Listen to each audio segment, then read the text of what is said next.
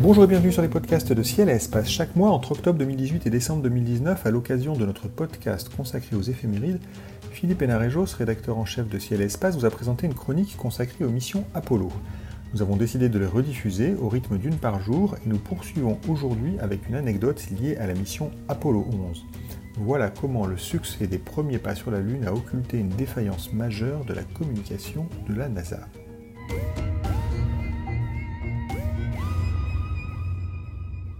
Bien évidemment, je vais vous parler d'Apollo 11.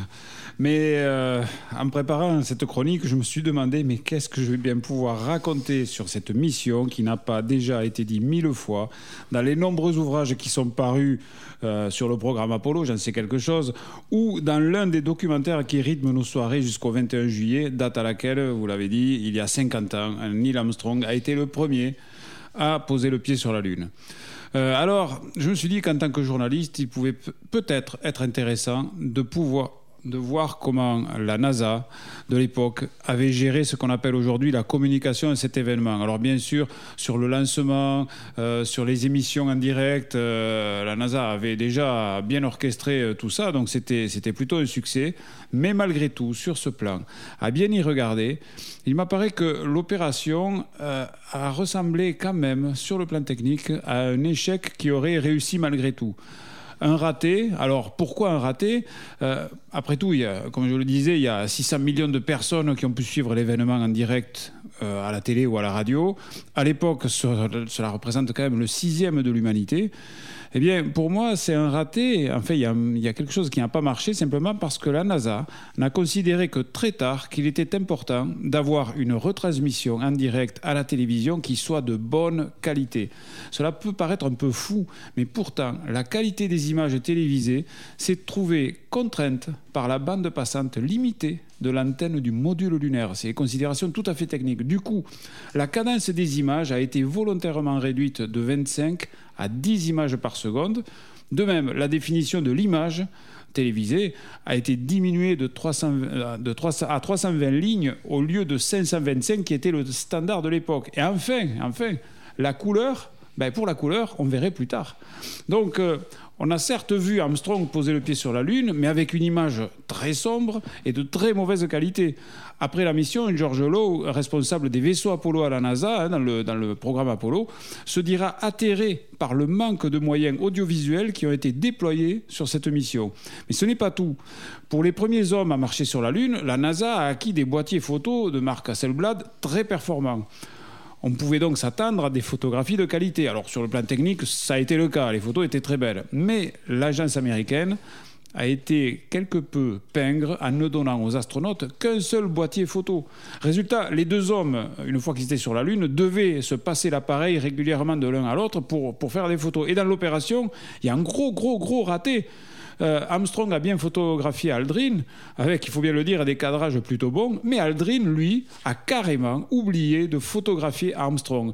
De sorte qu'en en fait, il n'existe du premier homme sur la Lune qu'une seule photo prise par Aldrin, mais c'est presque par hasard où il se trouve dans l'ombre et de dos. Donc c'est pas terrible. Toutes les photos d'Armstrong sont tirées de films 16 euh, mm ou d'images télévisées. Là encore, dans une mission où les activités symboliques tenaient une place importante, il y avait le drapeau, il y avait le coup de fil de Nixon, il y avait la plaque commémorative, ben, la NASA n'a jamais songé à demander aux astronautes de faire des photos souvenirs tout simplement. Ils avaient seulement pour consigne de prendre des clichés techniques montrant le module lunaire, comment les pièces étaient enfoncées, comment le, le moteur de descente avait expulsé la poussière ou tout simplement des instruments scientifiques qui avaient été déployés. Voilà pourquoi, sur toutes les photos d'Apollo 11 sur la Lune, on ne voit que Buzz Aldrin et pas Neil Armstrong. En matière de communication, c'est quand même ce qu'on appelle un raté monumental.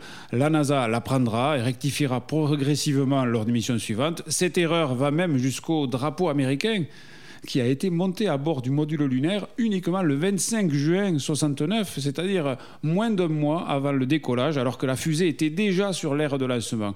Les astronautes ont eu droit à une démonstration sur la manière de le déployer, mais ne se sont jamais entraînés à cela. Et il était trop tard pour inscrire cette procédure sur leur checklist, vous savez, qu'ils avaient collé sur leur manche. Heureusement, ils ne l'ont pas oublié et ils ont réussi à la peine, il faut bien le dire, à planter le drapeau américain sur la Lune. Même ça, ça aurait pu rater. Il reste que cet échec en communication peut être qualifié de réussi. Euh, l'échec réussi, vous savez, c'est ainsi que sera qualifiée la mission Apollo 13 en 1970, car les images monochromes, très contrastées et fantomatiques transmises par la caméra de télévision d'Apollo 11 ont quand même un cachet unique du coup. Elles se distinguent de celles de toutes les autres missions Apollo. Vous, vous savez quand c'est du Apollo 11. Et au final, comme elles témoignent d'un moment historique, elles en sortent magnifiées. Regardez-les encore une fois, c'est tout ce que nous avons et c'est ce qui en fait leur valeur.